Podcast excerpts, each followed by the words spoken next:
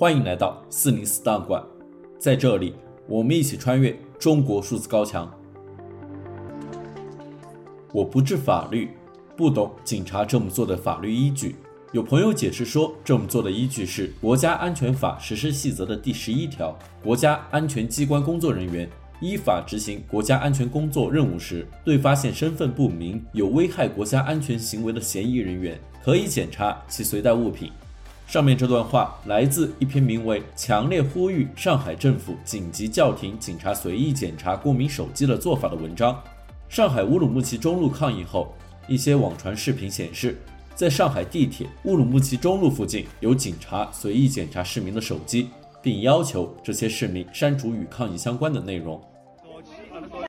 你你没有没有听说听懂了？他不是一个人呀，你可以的。你负责觉得你负责觉得要一定要有，那我跟你已经说过了。我马路上人家拍个照片。而这篇文章正是对此事件进行评论。文中接着写道：“国家安全法实施细则或其他条例自然没有错，但该细则的执行是有前提条件和约束的，即被检查的对象必须是身份不明、有危害国家安全行为的嫌疑人员，除非。”上海警察能证明他们检查的对象有怀疑的理由，或者他们有证据证明境外敌对势力已经全方位地渗透到上海市民中，使他们无法确切定位。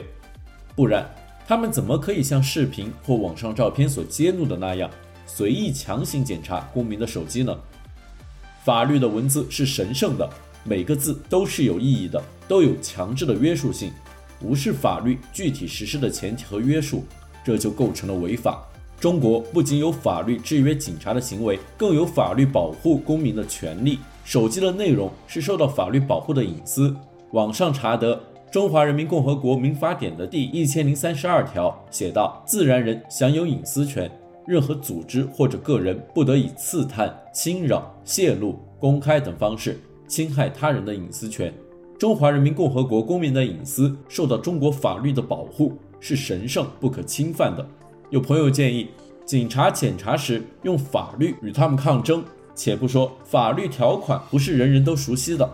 在这种情况下，与警察去争辩的前提是，这些违反法律的警察一时没有意识到他们这么做是违法的，也就是说，他们有法律意识，或者这些警察的法律意识使他们有足够的勇气去拒绝执行违法的指令。而文末作者写道，网上有文章说。国外敌对势力对中国亡我之心不死，对我们蠢蠢欲动。问题是，这样违反法律、滥用中央政策和践踏公民基本权利的骇人做法，难道不是在为境外敌对势力送子弹吗？还有比这更抹黑开明中国在世界上的形象吗？有鉴于此，强烈呼吁上海市政府对此作出解释，希望此事完全是谣言，如确有其事，紧急叫停警察随意检查手机的做法。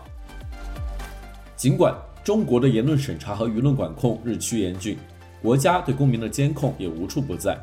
但我们依然可以看到那些不服从的个体，顶着被删号、被约谈，甚至被监禁的风险，对不公义勇敢发出自己的声音。中国数字时代在四零四文库栏目中长期收录这些被当局审查机制删除的声音。本期节目我们选读的第二篇文章来自。十二月五日，网易号报缴资讯发布的文章：广州某公职人员透露放开真相，财政真没钱了，到处是欠条。该文写道：“我有位老同学，恰好就在广州市海珠区担任公职，算是最了解当地为何突然放开的。他说，财政上真是一分钱都拿不出来了，全是欠条，全是窟窿。”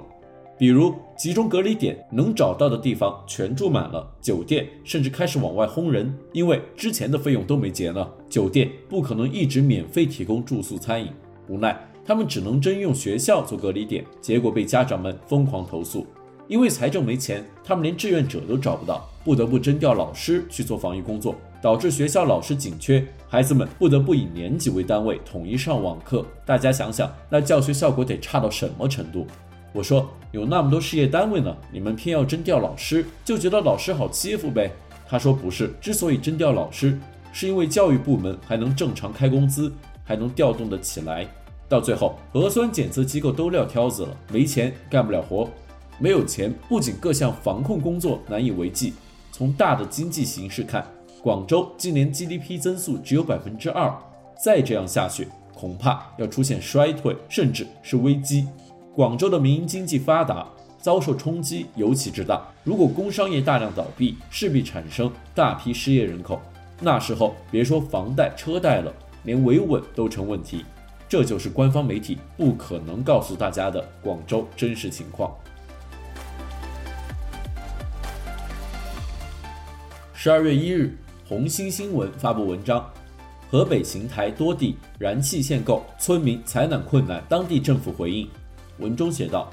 寒潮来袭，河北邢台的最低气温已降至零下，急需供暖。然而，邢台多地却出现了燃气限购的情况。有邢台市农窑县村民通过阳光里镇平台和媒体反映称，中国燃气公司燃气限购，每月最多只能购买一百立方米燃气，远远无法满足居民取暖需求。据农窑县发展与改革局十一月二十四日在阳光里镇平台上的回复，中燃公司与上游企业签订的合同分为采暖季和非采暖季。村民反映情况时，即十一月二十一日尚未进入采暖季。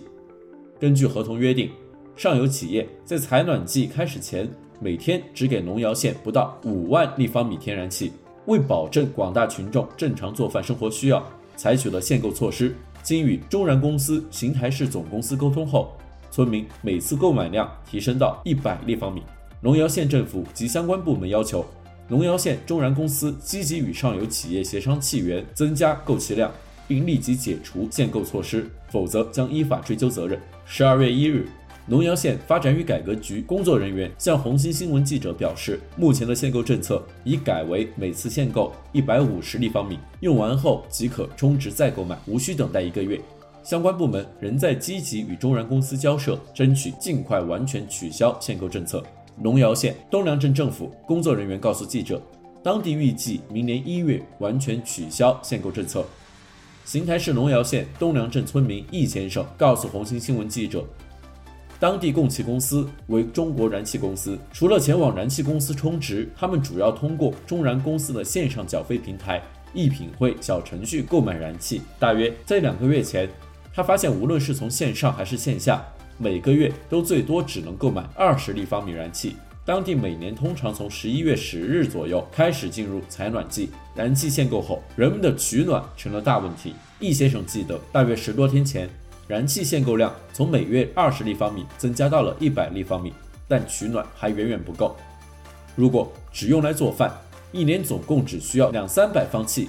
但如果冬天取暖，易先生家的炉子一天就要烧十多方燃气，这样计算。一个月至少需要三百立方米燃气，现在他的账户上还剩六十多方气，但无法再购买更多燃气。易先生提供的录屏显示，他登录一品汇小程序后，试图购买一百立方米，单价为二点九元的燃气，但无法购买。系统弹出提示，他只能再购买零点五立方米的燃气。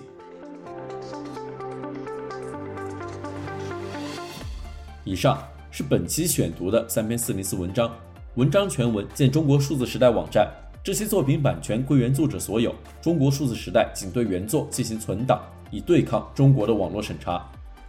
中国数字时代 CDT 致力于记录和传播中文互联网上被审查的信息，以及人民与审查对抗的努力。